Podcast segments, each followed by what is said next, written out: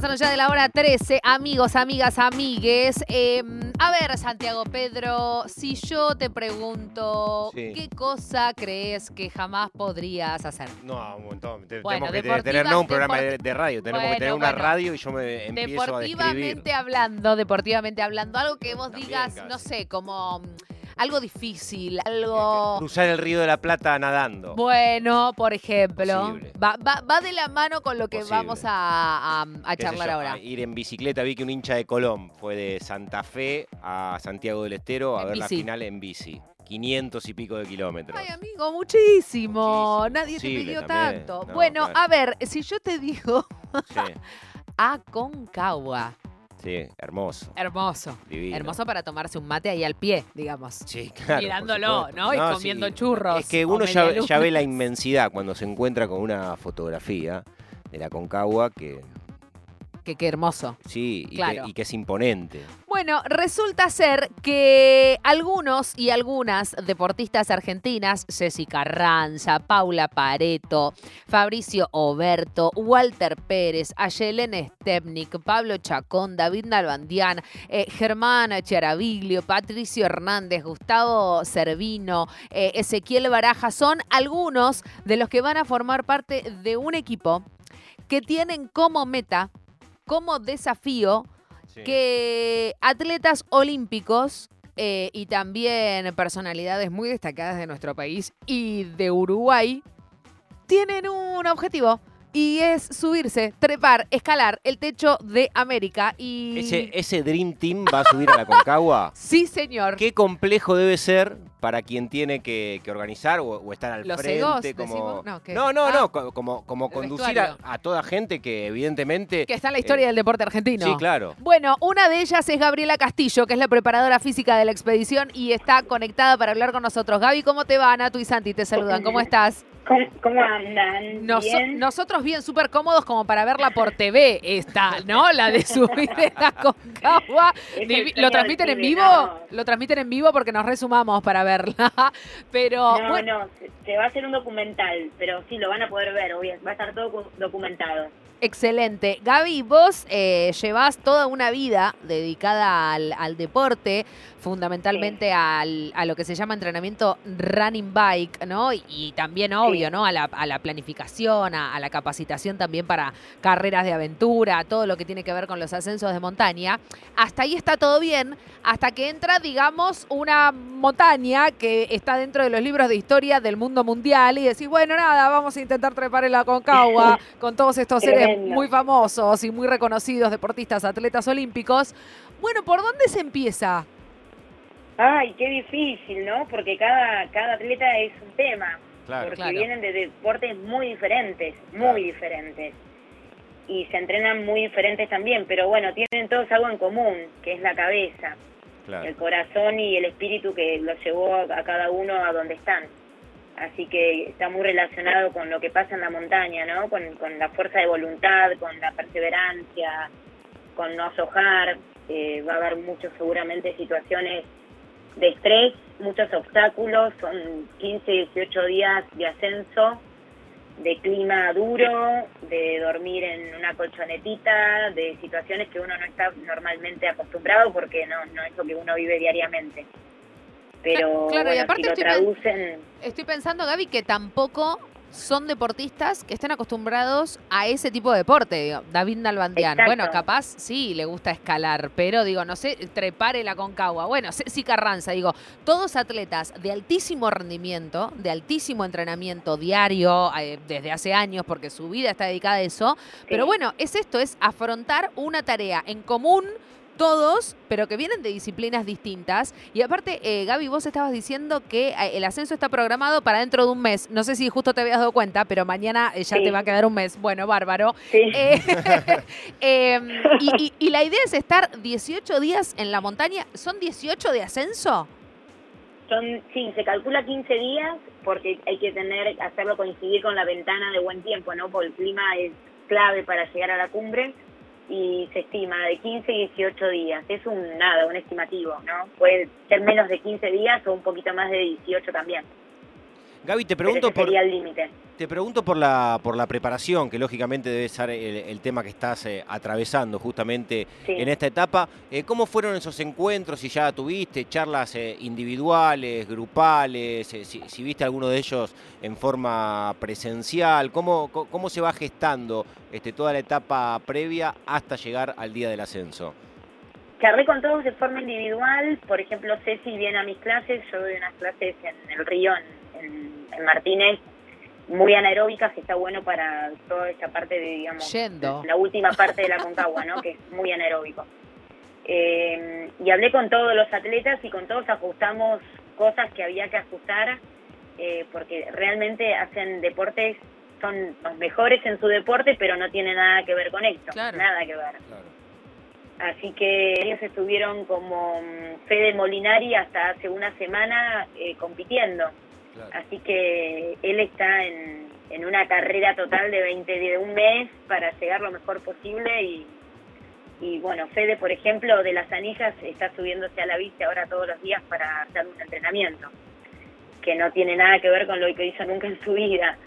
La verdad que el desafío está buenísimo como entrenadora y poder vivirlo, bueno, con ellos eh, es como casi todos han cumplido eh, metas, eh, bueno, que todos los atletas sueñan, ¿no? Con estar en los Juegos Olímpicos, medallas de oro como la Peque, como Ceci, Carranza, Santi Lange, son todos extraordinarios. Y ahora es como empezar con, con algo nuevo de cero. Es increíble lo que van a hacer. La verdad que es, difícil describirlo. Claro. Eh, Gabriela, ¿vos ya le atravesaste la experiencia de, haber escalado la Concagua o así, o, otro pico de miles de metros? Sí, yo hice cumbre en Aconcagua hace 11 años atrás, más o menos. Sí, 11, 12, eh, sí, 10, 11 años. Ah, bueno, ya se conocen, ya se conocen. Sí, sí, sí, sí, pero lo hice también con otra cabeza. Yo en ese momento estaba en mi mejor momento deportivo, corriendo el Tetra Chapelco, haciendo la Ruta 40. Tenés la cabeza a otra velocidad, también tenía otra edad y la montaña la acomoda. Yo no la pasé muy bien, te voy a decir la verdad, casi no llego y era la más entrenada, por eso también tiene que ver.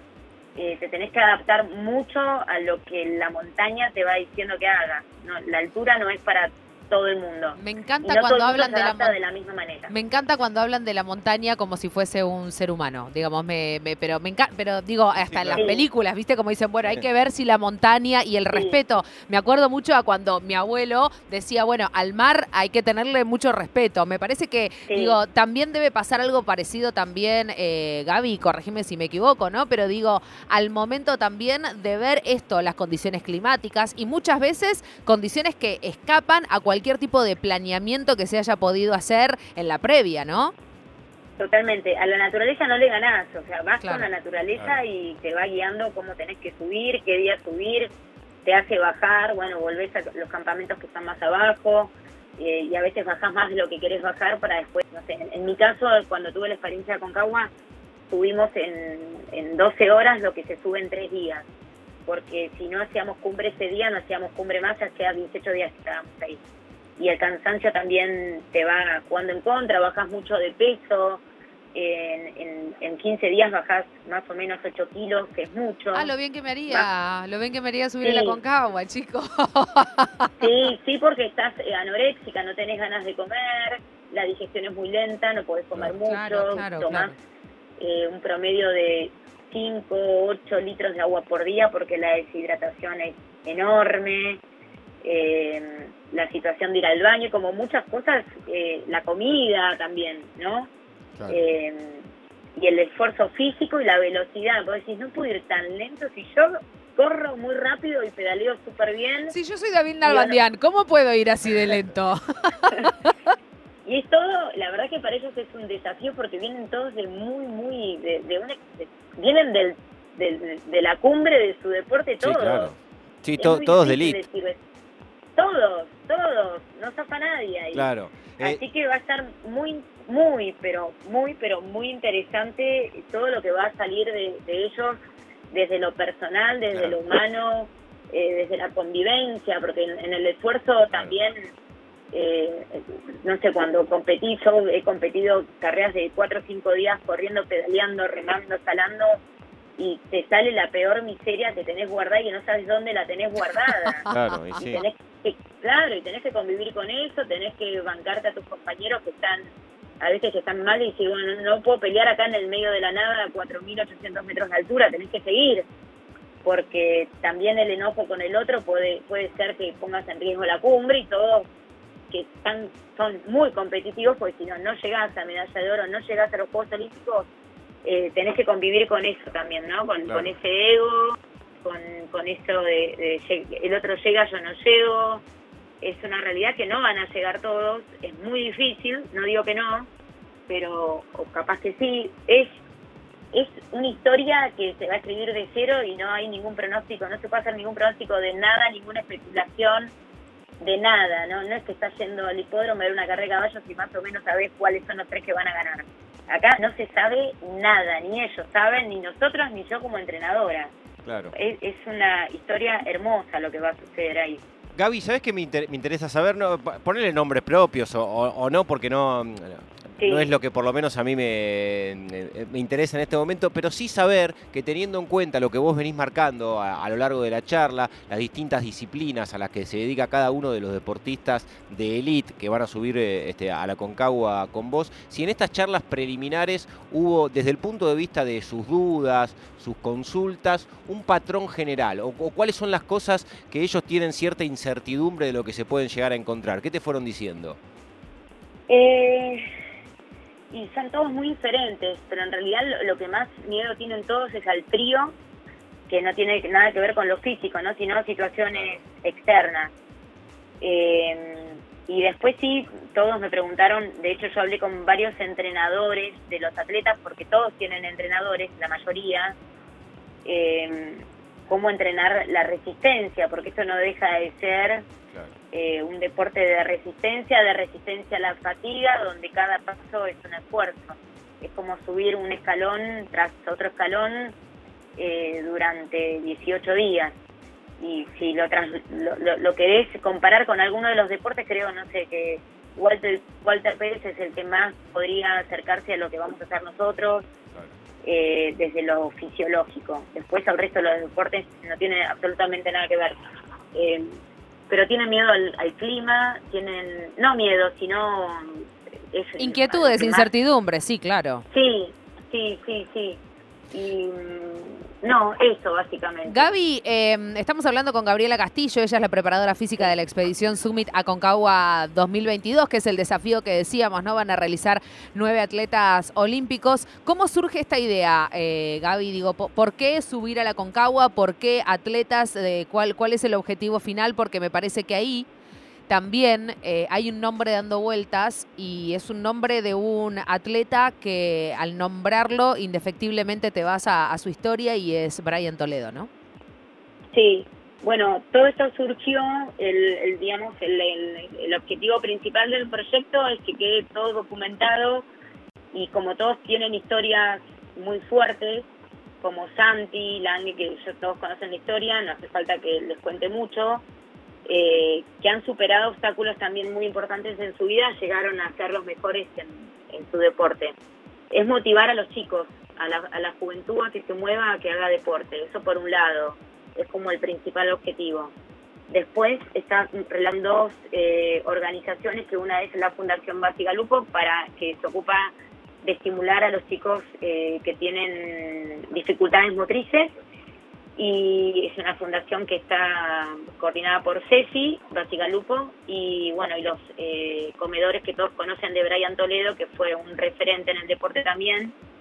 Y bueno estos estos estas dos organizaciones necesitan de fondos eh, que los ayuden y nos parece una buena sinergia que está todo relacionado con el deporte.